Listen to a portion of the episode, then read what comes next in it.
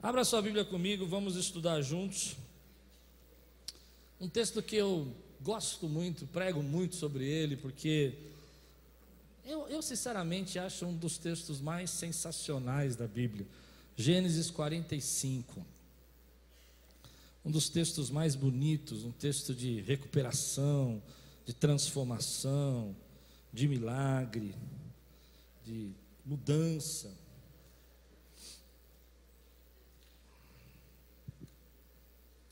Gênesis 45, versículos de 1 a 15. Levanta bem alto a sua Bíblia, põe acima da sua cabeça, com alegria no rosto, sorriso no, sorriso, sorriso nos rostos. Eu estou com sono hoje, mas amém. É, eu sei que eu não começo a enrolar as palavras. Levante bem alto a sua Bíblia e diga: Essa é a minha Bíblia. É a minha Bíblia. Eu, sou. eu sou. Não, não, não. É assim: Eu sou. Aí sim. Aí sim. Eu sou. eu sou. O que ela diz que eu sou. Eu tenho. O que ela diz que eu tenho. E eu posso. O que ela diz que eu posso. Abrirei meu coração. Deixarei a palavra de Deus entrar. E nunca mais serei o mesmo. Agora fica de pé e dá um grande glória a Deus, faz um grande barulho aqui nessa igreja, exalta ao Senhor. Calma, calma, calma, calma, calma. Eu estou sentindo vocês bem agitados. E eu quero pregar bem tranquilo hoje, amém? Então, dá mais um glória a Deus. Fala para o teu irmão aí, seja bem-vindo, é bom estar aqui. Agora fica quietinho que o pastor vai pregar. É isso aí. Agora eu quero você quietinho, fala para ele. Amém. Obrigado. Bom, bom isso. Gênesis 45. Deus é bom. Oi? Acordando. Eu acordo só depois das. Não, não estou brincando. É, eu tinha que até ler um testemunho aqui, mas não vou conseguir causa do horário, José. Semana que vem eu leio, pode ser? É o seu. Amém, querido? Vamos lá. Ah, versículo 1, Gênesis 45. A essa altura, José já não podia mais conter-se diante de todos que ali estavam e gritou: Façam sair a todos! Assim ninguém mais estava presente quando José se revelou a seus irmãos. E ele se pôs a chorar tão alto que os egípcios o ouviram. E a notícia chegou ao palácio do Faraó. Então disse José a seus irmãos: eu sou José, meu pai ainda está vivo? Perguntou. Mas os seus irmãos ficaram tão pasmados diante dele que não conseguiam responder-lhe. Cheguem mais perto, disse José aos seus irmãos. Quando eles se aproximaram, disse-lhes: Eu sou José, seu irmão, aquele que vocês venderam ao Egito. Guarde essa palavra: aquele que vocês venderam ao Egito. Agora não se aflijam, nem se recriminem por terem me vendido para cá, pois foi para salvar vidas que Deus me enviou adiante de vocês. Já houve dois anos de fome na terra, e nos próximos cinco anos não haverá cultivo nem colheita, mas Deus me enviou. Diga comigo, Deus me enviou à frente de vocês para lhe preservar um remanescente nessa terra e para salvar-lhes a vida com grande livramento. Assim não foram vocês que me mandaram para cá, mas sim o próprio Deus. Ele me tornou ministro do Faraó e me fez administrador de todo o palácio e governador de todo o Egito. Voltem depressa meu pai e digam: Assim diz o seu filho José Deus me fez senhor de todo o Egito. Vem para cá, não te demores. Tu viverás na região de Gozém e ficarás perto de mim. Tu, os teus filhos, os teus netos, as tuas ovelhas, os teus bois e todos os teus bens. Eu te sustentarei ali, porque ainda haverá cinco anos de fome. Do contrário, tu e a tua família e todos os teus rebanhos acabarão na miséria. Vocês estão vendo com os seus próprios olhos, e meu irmão Benjamim também, que realmente sou eu que estou falando com vocês. Contem a meu pai quanta honra me prestam no Egito, e tudo o que vocês mesmos testemunharam, e tragam meu pai para cá depressa. Então ele se lançou chorando sobre o seu irmão Benjamim e o abraçou. E Benjamim também o abraçou chorando. Em seguida beijou todos os seus irmãos. Coisa linda, né? Beijou todos os seus irmãos. Não, preste atenção. Foi vendido, traído e agora ele está beijando todos os seus irmãos. E chorou com eles. E só depois os seus irmãos conseguiram conversar com ele. Vamos orar? Senhor, fala conosco nessa manhã. Traz agora a tua palavra aos nossos corações. Vem, Senhor, e direciona a nossa vida. Traz sabedoria. Nós estamos nessa jornada buscando sabedoria, em nome de Jesus. Amém. Se você está aqui hoje pela primeira vez, essa é a terceira mensagem sobre sabedoria e a última. Nós estamos numa jornada, orando, pedindo para Deus derramar sabedoria sobre as nossas vidas, para os propósitos que Deus tem para nós. E eu gosto muito dessa história de José, porque eu me identifico com esse momento que José está passando. Se você não conhece a história de José, ele é um garoto, no princípio de Gênesis, ele é um garoto, ele está na casa do pai, ele é filho de Jacó, é um dos preferidos, ele ganha uma túnica colorida, ele é um menino, e por ser um menino, ele é um pouco, na minha opinião, orgulhoso, ele, ele tem sonhos e o sonho que ele tem mostra que os irmãos vão se encurvar diante dele, o pai, e aquilo gera um ciúmes dentro da casa dele, e de repente os irmãos vão pastar, levar o, o, o gado, as ovelhas para pastarem, e quando eles estão lá, eles se desviam do caminho e vão para outro lugar, e José, amando do pai, vai procurá-los, e quando eles chegam lá, quando José tenta encontrá-lo, eles estão perdidos. José está perdido e alguém diz que eles foram para Dotã e ele vai. E os irmãos o capturam, colocam ele num poço seco, depois o vendem. Ele vai passar por uma caravana e vai ser vendido ao Egito. Logo depois a gente encontra José como escravo na casa de Potifar. E você acha que está tudo bem, que ele está tudo, tá tudo tranquilo na vida dele, e a esposa de Potifar denuncia, acusa, calunia José, e ele vai parar na cadeia. E ele fica alguns anos na cadeia, e na cadeia ele se torna o administrador da cadeia. Depois disso, ao copeiro e o padeiro do faraó que estão presos junto com ele, ele interpreta os sonhos, ele é esquecido pelos amigos, e agora Faraó lembra, através da, de um sonho, chama José e ele interpreta os sonhos e ele começa a administrar todo o Egito. O que eu quero falar sobre isso é que quando a gente fala de sabedoria, nós temos uma ideia de que nós teríamos que, para ser sábio, estudar nas melhores escolas, ter tido uma família abençoada. E algumas histórias da Bíblia, da Bíblia defendem isso. Por exemplo, se você pensar em Moisés, Moisés foi criado num palácio. Mas José não foi criado num palácio, José foi criado como escravo. Cresceu, teve a sua adolescência como escravo. A gente às vezes olha e fala assim: não, mas para eu ser sábio, eu teria que ser tendo recursos, talvez como Daniel, que era um dos príncipes de Israel, embora foi levado como cativo para a Babilônia.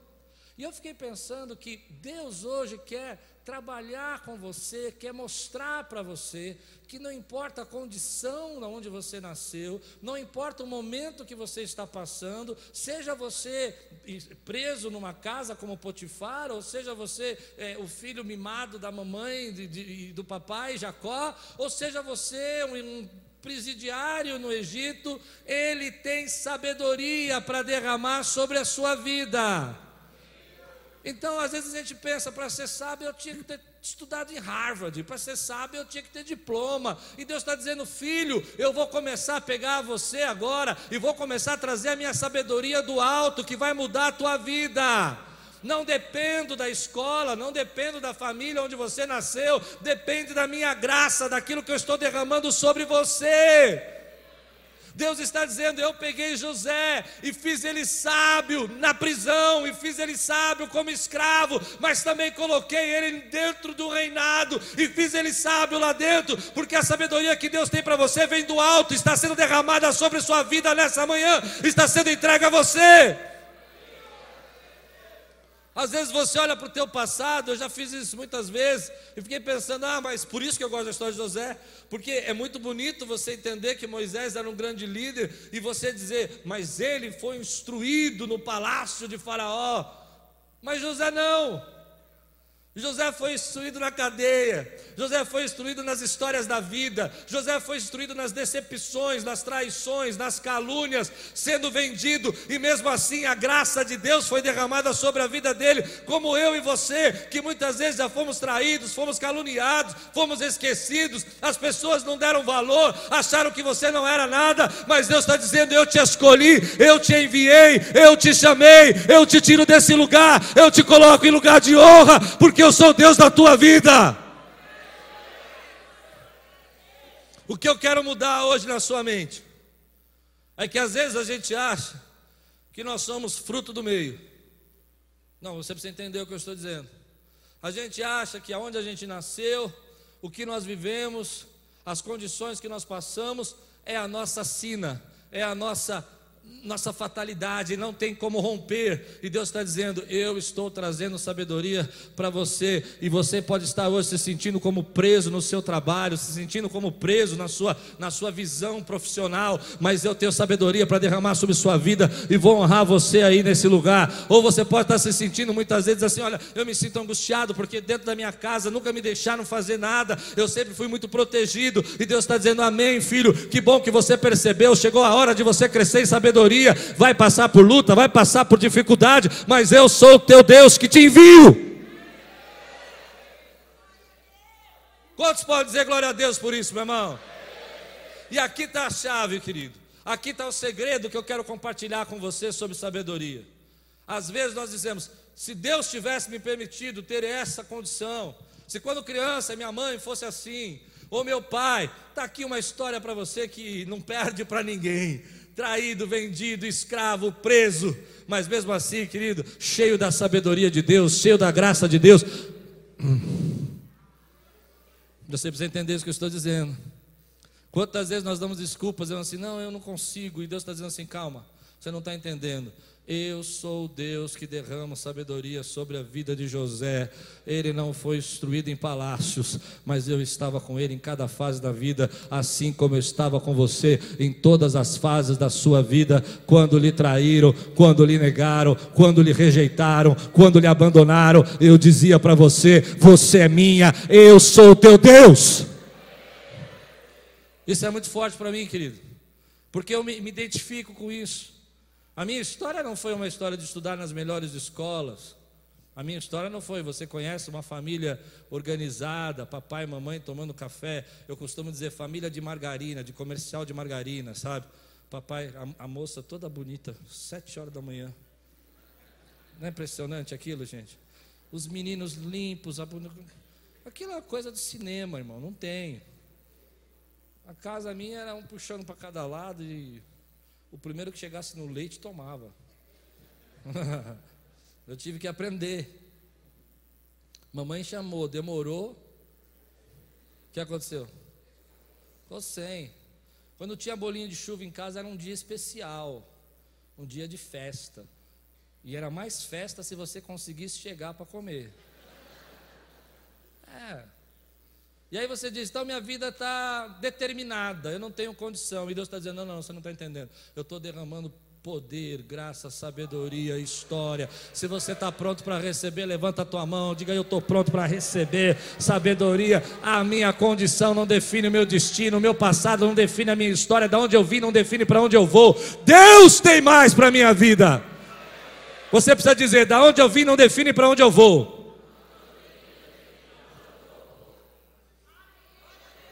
Você consegue dizer isso mais forte? Da onde eu vim, não define para onde eu vou. Se você veio do abandono, isso não define que você vai para o abandono, define que você vai para ter uma família bendita no nome do Senhor, porque Deus está te dando sabedoria. Se você veio, querido, da rejeição, isso não define que você vai viver rejeição, define que Deus vai trazer sobre você sabedoria de relacionamento, e você vai se relacionar tão bem com as pessoas que elas vão até você e vão dizer assim: Eu quero aprender de você. E você diz, Mas eu não fui estudado em Harvard. E você diz: Não tem problema, eu sinto em você a sabedoria de Deus sobre a sua vida. Se você crê, fica de pé e toma posse disso, que Deus está entregando entregando para a tua vida hoje. Aleluia! Aleluia! Aleluia! Eu quero ouvir você dizer obrigado, Senhor.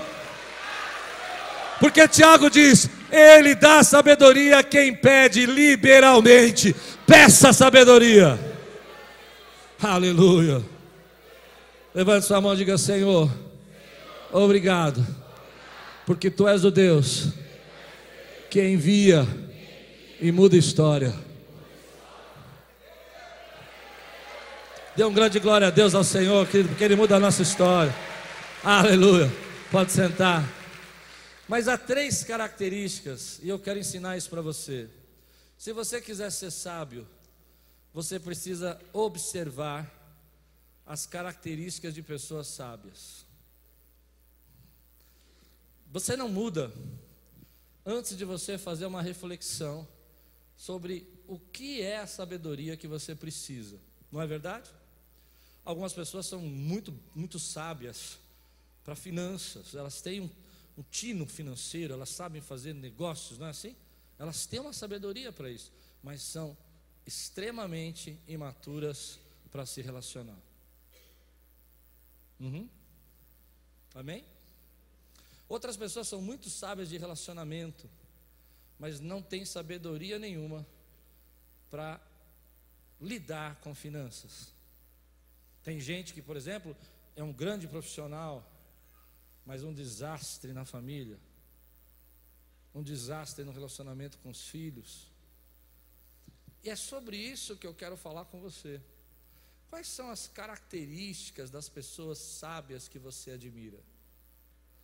Na jornada da minha vida, eu encontrei algumas pessoas muito sábias, características parecidas.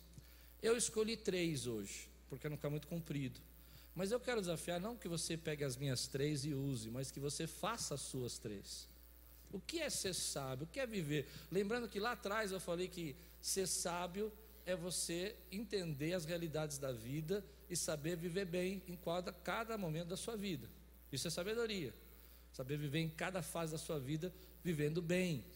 Então, quando você olha para isso, eu vejo três características que me chamam a atenção sobre sábio. A primeira, acho que você não vai gostar, mas o problema é seu. Você guarda isso e faz se quiser. Porque eu estou dizendo que eu acredito que é ser sábio. Amém? Qual que é a primeira? Pessoas sábias não buscam felicidade, buscam propósito. Eu nunca vi uma pessoa sábia buscando felicidade. E toda vez que a pessoa chegou para ele e falou assim: Eu preciso ser feliz, é porque ele ia pôr o pé na jaca. Resumindo, dá para entender ou não? Toda vez que a gente chega para ele e fala assim, Eu tenho que ser feliz. Pode esperar. Eu não estou dizendo que pessoas sábias não são felizes. Eu estou dizendo que elas encontram a felicidade no caminho, no propósito da vida deles. E é por isso que esse texto que eu li me chama muita atenção. Como que José, depois de ser vendido, e ele começa dizendo: Vocês me venderam para cá.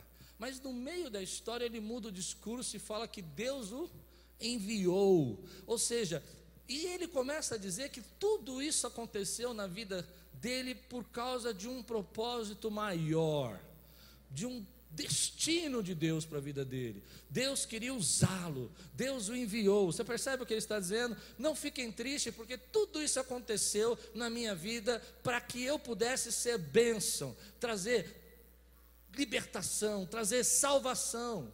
E aqui está a sabedoria. Todas as pessoas sábias que eu conheci na minha vida, elas têm um propósito, elas têm um chamado, elas têm algo para realizar, elas estão ocupadas fazendo o propósito que elas têm para fazer. Elas não têm tempo, querido, para ficar preso a ressentimentos, porque ela tem algo grande para fazer na vida dela, seja cuidar dos filhos, seja a desenvolver uma nova tecnologia, seja aprender uma, uma maneira nova de liderar, mas eles têm um propósito na vida. Agora, toda vez que as pessoas começam, eu não, você precisa entender o que eu estou dizendo, porque você é, pode entender errado. Eu não estou dizendo que nós não temos que ser felizes, não é isso. O que eu estou dizendo é que nós estamos, às vezes, buscando a felicidade de várias formas erradas, e por isso não encontramos a felicidade, porque a felicidade não é um lugar onde você chega, a felicidade é um lugar, uma, uma estrada que você percorre, e nessa estrada que você percorre, por exemplo, hoje eu estou muito feliz, muito feliz. 20 pessoas se batizaram, 20 pessoas se entregaram para Jesus. Por que, que eu estou feliz? Porque nós estamos cumprindo o nosso propósito. Quantos podem dizer amém por isso, querido? Mas eu posso sair daqui agora e alguém chegar para mim e falar uma coisa muito dura e muito pesada e eu ficar triste com aquela pessoa. Não posso acontecer isso na sua vida e você ficar magoado com o que ela disse. Mas quando você fica magoado e você pensa em desistir, o que não deixa você desistir é o seu propósito. É você dizer: Ei, eu não posso desistir, isso não pode me afetar, porque eu tenho algo grande para fazer.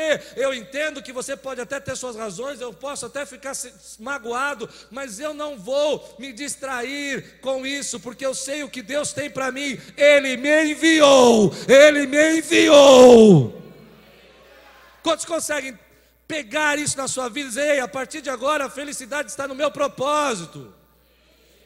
Pessoas sábias, elas entendem que o propósito define também as suas lutas. Elas não vão lutar todas as batalhas. Qualquer pessoa sábia, inteligente, sabe que não dá para brigar todas as brigas. Você precisa escolher as suas batalhas. E às vezes você está brigando briga que não é sua, lutando problema que não é seu, se envolvendo em confusão que você não tem nada a ver com isso, e está abandonando a tua luta. Isso é muito comum acontecer na igreja. Toda semana alguém traz para nós uma batalha nova. Se a gente não tomar cuidado, a gente vira uma ONG. Não, nada contra ser um projeto social bonito, mas nós não somos uma ONG, nós temos um propósito. Amém, queridos? Mas nós temos que ajudar o próximo, concordam comigo ou não? Mas se a gente não tomar cuidado, outra pessoa vai trazer uma série de problemas que estão acontecendo aí no mundo que eu nem sei o que é, e eu estou me desviando do chamado que Deus me deu. Então, querido, escolha as lutas que você precisa lutar. Lute as lutas que te levam para perto do propósito, se abandone as lutas que estão te afastando do propósito de Deus para a sua vida. A felicidade está nisso, em você poder terminar a tua vida e dizer assim: olha, eu realizei isso porque esse era o meu propósito. Eu fiz isso. Agora, isso é difícil a gente entender, porque toda vez que você vai em busca só da felicidade, você acaba encontrando tristeza. E eu vou mais fundo nisso. Deixa eu explicar para você. Se você quiser casar para ser feliz, oh, só essa manifestação pública. Nós não casamos para ser feliz. Nós casamos para fazer o outro feliz. E quando a gente faz o outro feliz e ele também quer fazer a gente feliz, aí nós encontramos o propósito de ser uma família. Ou oh, glória a Deus. Uma família é quando um quer fazer o outro feliz e o outro quer fazer o outro feliz. Agora você não tem, fa... É, eu sei, eu sei. Procura o Ministério de Casais. Ó. Se você está casado e a pessoa só ela quer ser feliz, alguma coisa está errada, não está? Outra coisa, ninguém vai trabalhar para ser feliz. Não, você precisa entender o que eu estou dizendo. Se você entrar no trabalho, eu vou trabalhar aqui porque esse emprego vai me fazer feliz. Quanto tempo isso dura? Três meses? Dois? Até o primeiro pagamento. Mas quando você vai trabalhar porque você tem um propósito, quando você vai trabalhar porque você tem algo para realizar, eu vou fazer isso aqui porque eu quero casar, eu quero comprar minha casa, eu quero me tornar um grande empresário, isso muda. E você aguenta coisas que você não aguentaria, porque você está focado no propósito que Deus tem para a tua vida. Primeira característica: pessoas sábias encontram o seu propósito e encontram a felicidade no propósito. Amém? Você pode dizer isso? Pessoas sábias encontram o seu propósito. E aí elas não deixam ninguém desviá-las do propósito. É impressionante, eu já tentei fazer isso. Eu tenho alguns amigos sábios, eu sento com eles e falo, ah, isso não dá certo, faz isso não. E eles falam, ó, oh, eu vou fazer, para. Ninguém desvia uma pessoa sábia do propósito dela. Agora, quando a pessoa não tem propósito, uma hora ela quer viajar, outra hora ela quer comprar casa, outra hora ela quer casar, outra hora ela pensa que pode é, é, abandonar tudo e ela não encontra nada. Bom, segunda coisa dentro do propósito, ainda dentro do propósito, pessoas sábias encontram propósito porque querem ser a solução e não encontrar solução. Hum. A diferença está aqui. Centenas de pessoas dizem assim: me dá uma solução. Outras centenas estão dizendo: eu quero ser a solução. Isso vai mudar toda a tua vida. Se você está num ponto da tua vida onde você está procurando só que gente venha te trazer solução, é bem provável que você não cresça. Mas se você começar a dizer, ei, espera um pouquinho, como José, eu vou ser a solução desse presídio que a tia do inglês que te ensina inglês seja a sua solução para o inglês. Não é verdade? Mas quando você entrar lá e falar assim, eu vou ser a solução disso. Com professor bom, sem professor, com dinheiro ou sem dinheiro, eu vou crescer porque a sabedoria de Deus está sobre a minha vida. Aí está o segredo: as pessoas pagam para quem é a solução. Ninguém vai pagar para você para ser a sua solução mas as pessoas pagam para você se você for a solução de alguém. Não é verdade? Eu vou ser a solução para você, ainda vou pagar. Eu vou ser a solução do seu inglês, eu vou pagar. Eu vou ser a solução da sua faculdade, ainda vou pagar. Eu vou te ensinar a trabalhar e vou pagar. Não, mas se você é a minha solução, eu pago para você. E é isso que está acontecendo na vida de José agora. Ele é a solução. Quando começou a vir a seca, José falou: procure uma pessoa sábia no reino que possa administrar. E o faraó falou: Mas quem é mais sábio que você? Uau! Meu Deus, faz isso comigo hoje. Amém? Bom, vamos lá, não vou perder tempo. Terceira, agora a segunda coisa. Primeiro, então, contra o propósito. Segunda coisa, rapidamente. Pessoas sábias se adaptam. Essa é a minha lista, faça a sua. Não fica criticando a minha lista, não. Faz a sua. Pessoas sábias se adaptam. Eu me espanto. E deixa eu explicar o que é adaptação. Adaptação não é mudar a personalidade. Adaptação não é você é, virar um camaleão. Você está com uma pessoa, você é de esquerda, você está com a outra, você é de direita. Você uma hora é revolucionário, outra hora você é pacifista. Não, isso não é isso. Adaptação é você entender o momento certo, a hora que você está vivendo, aonde você está e a posição que você está vivendo. José tem um poder de adaptação que me, me inspira. Ele é secretário na casa de Potifar, não é? Embora ele seja um secretário numa casa egípcia, ele ainda tem os princípios de Deus na vida dele. E quando a mulher de Potifar vem se engraçar com ele, ele fala assim: Não, não, não, não posso fazer isso contra o Potifar, nem contra meu Deus. Ah, mas não foi o Deus que permitiu que ele fosse vendido? Conseguem perceber isso? Pessoas não conseguem se adaptar aos momentos que passam na vida. Algumas vezes têm muito dinheiro e querem gastar tudo, outras vezes não têm dinheiro nenhum e querem continuar gastando tudo, porque não se adaptam ao momento que estão passando. Eles estão no lugar. E naquele lugar ele não é mais agora o secretário, ele é agora um presidiário. Mas ele se adapta ao presídio, ele começa a gerenciar, a ajudar, a ser útil, a ser a solução do presídio, porque ele tem um poder de adaptação. Nós não temos esse poder, às vezes, de adaptação, porque nos falta sabedoria. Nós estamos num lugar e queremos exercer como se estivéssemos no outro. Nós queremos falar com pessoas que são diferentes, iguais como se pudéssemos falar com todos iguais. E depois José ele vai ser o governador do Egito. Mas olha o poder de adaptação. Ele não vive como um presidiário no Egito, no palácio, mas também não vive no presídio como se fosse um rei. Não, você não entendeu o que eu estou dizendo. A sabedoria para mim está aqui. Ele sabe se portar no momento que ele está no palácio. Ele ainda, é interessante que os irmãos não identificam Amém? Não consegue enxergar a roupa, ele não consegue saber que é José, porque ele está vestido de forma diferente. Ele, provavelmente ele estava vestido como uma pessoa do Egito, mas no coração dele ele sabia exatamente quem ele era. Ele não, mudar, não mudou, dentro dele ele sabia que ele servia o Deus vivo e que Deus vivo tinha mandado ele para lá, e o Deus vivo era o Deus que estava fazendo ele sustentar toda aquela nação. Você, meu irmão, precisa ser sábio. Deus vai lhe colocar em lugares diferentes, que você vai estar com negócios, pessoas, e você não pode deixar sua integridade se corromper. Você não pode esquecer quem você é. Você não pode esquecer a origem que Deus te deu, o destino, o propósito que Ele te deu. Quantas pessoas, queridos, se transformam quando são mais abençoadas financeiramente? Quantas pessoas abandonam a Deus porque passam por períodos de escassez? Mas o sábio não faz nada disso, porque ele sabe que é um Deus que reina reina e que está tudo no cronograma de Deus, está tudo no propósito de Deus. Deus sabe de todas as coisas. Se hoje você está vivendo um momento de escassez, deixa eu dizer para você, não se desespere, a história não terminou, Deus ainda tem um propósito na tua vida, Ele ainda tem chamado para você, não abandone os seus princípios, se adapte ao seu momento. Pessoas sábias se adaptam. Você vai comer com elas numa casinha de cachorro quente.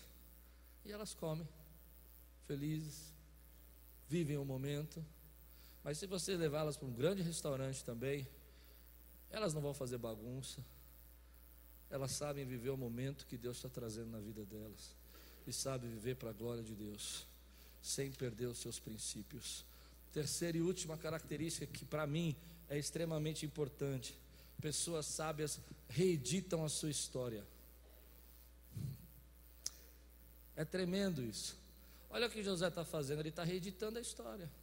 Ele começa dizendo que ele é vendido, e depois ele termina falando que ele é enviado. Ser vendido é a mesma coisa que ser enviado? Não é a mesma coisa. Então José está mentindo? Não, ele encontrou um propósito, e segundo o propósito, ele reeditou a história dele.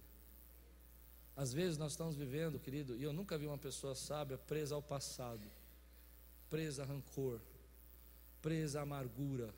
Nunca vi. Pessoa sábia olhando para a vida dela e dizendo assim: está vendo, porque meu papai. Não, querido, isso não é sabedoria. O passado terminou ontem. Você pode dizer amém por isso, que do passado terminou ontem. Você tem que viver o que Deus está trazendo hoje para você, se adaptar a esse momento e viver o melhor que Ele tem para a tua vida. Reedite a tua história. Toda vez que eu penso tudo que eu passei na minha infância, com a minha mãe doente, meu pai separado, eu falo, Deus, que mistério. Sabe por quê? Porque eu reeditei a minha história. Eu coloquei outros propósitos numa história que podia ser só tristeza e dor. Há muita gente presa, querida, ao passado, ao rancor e à mágoa, que não consegue viver o presente, não conseguem perceber o momento que estão passando. Você imagina essa cena, eu imagino diferente. Se fosse alguns de nós, talvez até eu, que não deixei Deus tratar a minha vida, se eu não deixasse Deus tratar a minha vida, eu ia chegar na frente dos meus irmãos e falar assim: ah, agora chegou a hora do troco. Eu ia falar: é nós. Faz um buraco aí, cava um poço, põe esses caras presos, deixa 30 dias na cadeia para eles verem como é que é. Depois a gente conversa. Mas José era alguém tratado, curado, não tinha tempo para perder com mágoas e ressentimentos, porque ele tinha um propósito, um destino para viver. Pessoas sábias não ficam, querido, relembrando passados tristes. Pessoas sábias constroem um futuro abençoado. Pessoas sábias sabem que não podem inventar o sofrimento e a dor que já passaram, mas sabem que podem pegar esse sofrimento e a dor e dar um destino e um propósito para eles e dizer: Eu vou viver isso para a glória de Deus. Por isso eles aprendem com os fracassos. Ou seja, eles não têm medo do que passou, nem têm medo do que sofreram, mas eles pegam os fracassos do passado e transformam na maior faculdade da vida deles. Isso me chama atenção, porque se você for pensar, a maneira mais poderosa de você aprender é quando você erra.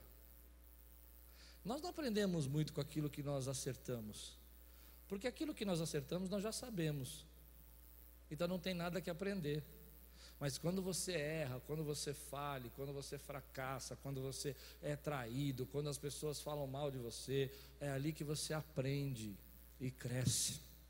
Deus muitas vezes nos permite essas situações porque Ele está nos ensinando na faculdade da vida como que a gente pode fazer para melhorar. Mas se você ficar preso ao ressentimento, você não pode viver o novo que Deus tem para você. Se você ficar preso ao ressentimento, você não pode caminhar na direção do propósito e da bênção que Deus tem para você. Então, querido, três coisas: propósito. Isso é muito forte para mim. A segunda coisa, redite a tua história. E a terceira coisa, aprenda a se adaptar ao momento que você está vivendo. Talvez na outra empresa que você estava, você era o chefe, você mandava em todo mundo. Já viu isso acontecer? Aí o camarada muda de empresa, agora ele é o funcionário e ele quer ser o chefe, porque ele não se adapta. Talvez no outro trabalho que você tinha, você podia chegar, pega isso aí, levanta, leva. Agora você não pode, porque você está num novo momento da tua vida, mas vai passar. Sabe por que vai passar? Porque há três coisas que a sabedoria vai trazer sobre você. Três coisas que a sabedoria trouxe sobre a vida de José. Eu estou indo para o final agora. Três coisas que eu quero que você receba na sua vida hoje. Primeiro, a sabedoria vai trazer livramento. Diga comigo, Deus está me trazendo livramento. O sábio é livrado, querido. O sábio é livrado. Há tantas coisas nesse mundo que tentam nos prender, mas o sábio está livre de todas essas coisas. Olha, meu irmão, você vai ver os seus filhos sendo atacados na escola, mas a sabedoria de Deus vai fazer eles fazer as escolhas certas. Ah, meu irmão, você no seu trabalho vai passar por momentos difíceis, momentos que vão fazer propostas que você, você sabe que não pode aceitar, porque a sabedoria vai te trazer livramento. E não vai trazer livramento só para você, mas vai trazer livramento para os seus filhos, vai trazer livramento para a sua casa. Quantas vezes já passei por momentos da minha vida que a sabedoria de Deus sobre mim, sobre essa igreja, sobre nós, nos trouxe livramento. Nessa semana, nesse mês, receba livramentos de Deus sobre sua vida, meu irmão.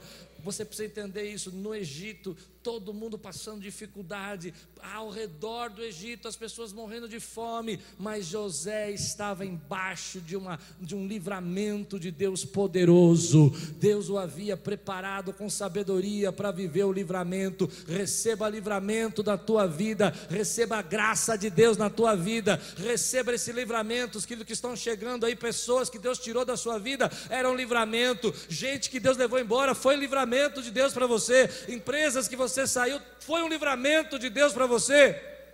Mas a sabedoria não traz só livramentos, e eu estou dizendo para você que nessa manhã eu quero terminar essa mensagem dizendo para você, meu irmão, pegue as características de pessoas sábias, modele a sua mente, pense o que você precisa, mas lembre por quê? Porque a sabedoria vai trazer sobre você livramentos, mas ela traz também, querido, traz para vocês sobre a sua vida a prosperidade de Deus e a graça de Deus, meu irmão. A sabedoria de José trouxe recursos, trouxe bênçãos, trouxe suprimento, trouxe manutenção do Egito. Às vezes nós não entendemos isso, nós ficamos parados pensando, Deus, mas o que, que o Senhor está fazendo na minha vida? E Deus está dizendo, eu estou trazendo provisão sobre você. Ah, você precisa entender livramentos. Eu me lembro de um jovem aqui na nossa igreja que ele tinha um carro. E um dia eu olhei o pneu do carro dele e estava com aqueles ferros passando para fora, sabe? De tão gasto que estava, o ferro saiu. E eu olhei para ele e falei assim: Olha, isso aqui é perigoso, o pneu pode estourar. Quando você é sábio, você evita e você traz livramentos para a tua vida. Da mesma forma que você recebe livramentos, Deus está trazendo provisão sobre você. A provisão, querido, que vem só com a sabedoria. Porque se Deus entregar a provisão dobrada sobre você e você não souber o que você fazer, se você não souber como se adaptar, se você não souber quem você é, se você não souber o seu propósito, provisão dobrada pode ser o que vai destruir sua vida. Mas Deus tem provisão para nós. E eu fico pensando, Deus, derrama essa sabedoria sobre nós hoje. Sabedoria que nos dê livramento, sabedoria que nos dê provisão, e para terminar, eu quero dizer para você: sabedoria que nos dê futuro. Você já pensou que se José não tivesse sido enviado, se José não tivesse chegado antes, se ele não tivesse passado pela escola do presídio, a escola de Potifar, e depois entrado no palácio, não haveria futuro para Jacó? Eu sei, eu sei, eu sei. Não, Deus podia fazer outra coisa. Eu entendo isso, mas pelo que José está dizendo, tudo isso foi para trazer futuro. E Deus está derramando sabedoria sobre sua vida para que você tenha um futuro, para que a tua família tenha um futuro. Eu vou explicar melhor. Deus traz o livramento, porque sem o livramento, o jovem envolvido nas drogas não tem futuro.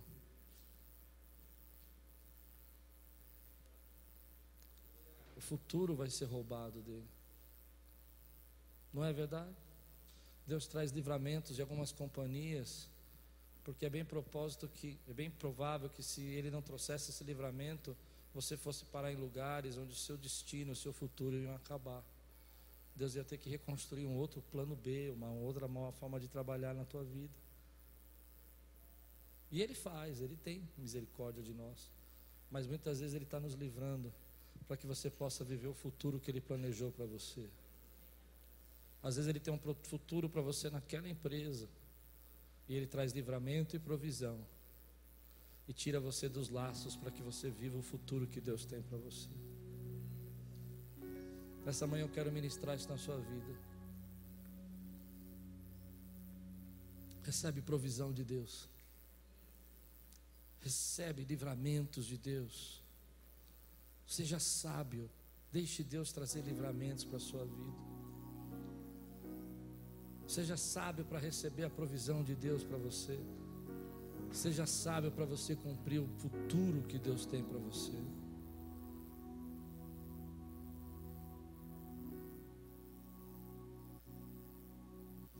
Eu quero orar por você agora. Quero que você pense em alguns minutos. Quem são as pessoas sábias que você conhece? Quem são as pessoas sábias que você admira? Não, ninguém é sábio, só eu sou sábio. Então tá ruim. Então você tá ruim, querido. Precisa de ajuda. Quem são as pessoas sábias? Às vezes foi uma pessoa da sua família, nem sempre foi as pessoas mais ricas, às vezes foi as pessoas simples também, mas que te ensinaram muita coisa. Quais são as principais características delas para você? O que, que elas fizeram que marcaram a sua vida? Por exemplo, para mim é muito simples. Eu contei da minha avó, feirante. Uma das coisas que ela me ensinou é evitar briga. Avó era uma mulher especialista em se adaptar aos momentos sem perder a essência. Ela evitava a confusão. Meu avô vinha brigar e ela dava um jeito de trazer a paz de volta. Era uma pacificadora. Lindo isso, né? Os filhos sempre ao redor, muitos homens quatro meninos e uma menina. Imagina quatro meninos querendo discutir e ela trazendo paz. Foram as pessoas sábias na sua vida? O que, que eles faziam? Quais eram as características? Se apodere das características, querido. Tome posse dessas características. Tornem suas as características das pessoas sábias. Mas eu tenho certeza que você vai concordar que eles não viviam presos ao passado. Que eles se adaptavam aos momentos e às fases mais difíceis da vida porque eles tinham um propósito na vida. E tudo isso trouxe para eles provisão, trouxe livramento e trouxe futuro, assim como está trazendo para a tua vida hoje. Livramentos, provisão e futuro. Eu quero orar por você. Eu quero orar por mim também. Quero que nós clamemos juntos pela, pela sabedoria que vem do alto. E se você está pronto para clamar, fica de pé no teu lugar. Nós vamos orar agora e dizer: Senhor, está aqui a nossa vida. Nós precisamos de livramentos, nós precisamos de provisão. Precisamos ver a tua provisão, precisamos entender o futuro que o Senhor tem para nós. Levante bem alto sua mão e diga assim: Senhor Jesus, como igreja, estamos pedindo sabedoria. Entrega agora ao teu povo a sabedoria que vem do alto, que traz livramento, que traz provisão e tem um futuro. Eu recebo essa sabedoria nessa manhã, em oração. Eu recebo, em nome de Jesus. Amém.